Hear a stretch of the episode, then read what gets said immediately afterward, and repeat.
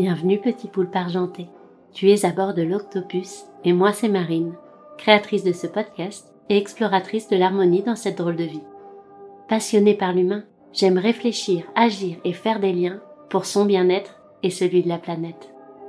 Tous les mardis, je t'embarque avec mon équipage pour découvrir les profondeurs de ton corps, de ton cœur et de ton esprit.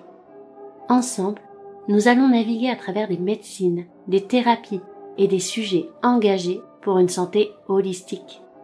Et pour en savoir plus, je t'invite à écouter la toute première chronique. Alors c'est parti, mettons les voiles pour devenir acteurs de notre bonheur. Ah, et dernier message avant de prendre le large, The a besoin de tes tentacules pour continuer son voyage.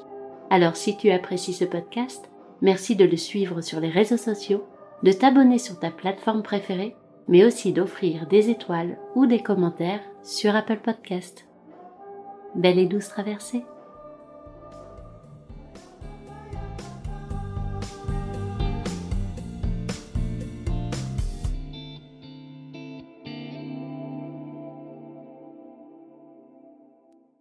Je crois qu'on peut dire que Colline Serrault est une artiste holistique. Réalisatrice, auteure, metteuse en scène, chef d'orchestre, Formée à la comédie, aux arts du cirque, elle questionne le monde, ses sociétés, l'intime et le collectif à travers le documentaire, l'opéra ou encore la fiction. Ses œuvres en sont ses diagnostics.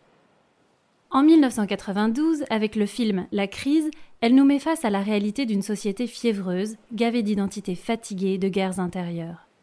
La crise y est identitaire, existentielle, amoureuse, chaque scène est un constat de sentiments courbaturés par le quotidien, de la détresse sociale perfusée au Rémi, du racisme ordinaire, du trou béant de la sécu, du déni environnemental, de la peur, de la mort et de l'amour.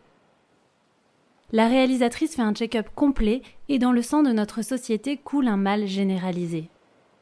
Mais elle encapsule tout ça dans un bonbon cinématographique, piquant et salvateur d'une heure trente. Si peu si peu pour le rendre étrangement si digeste, aidé par un jeu d'acteurs savoureux et un humour ahurissant dans des dialogues aux petits oignons.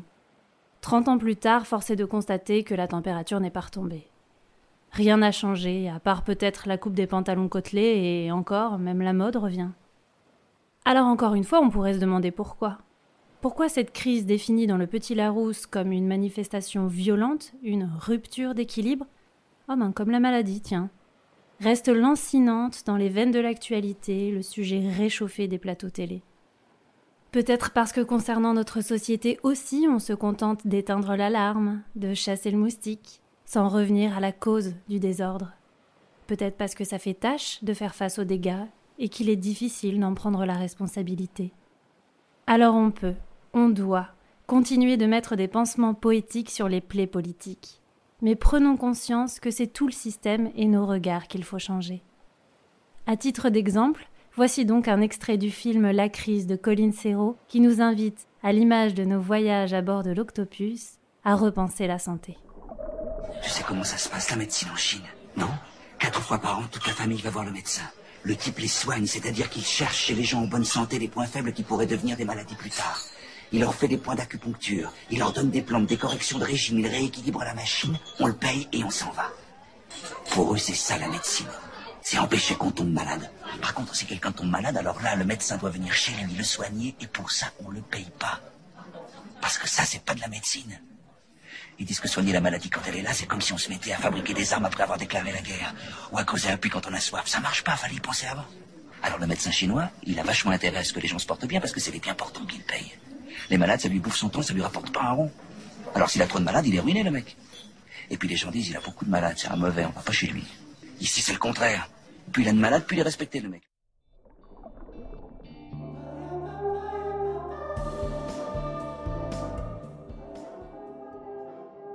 Et c'est ici que nous faisons escale.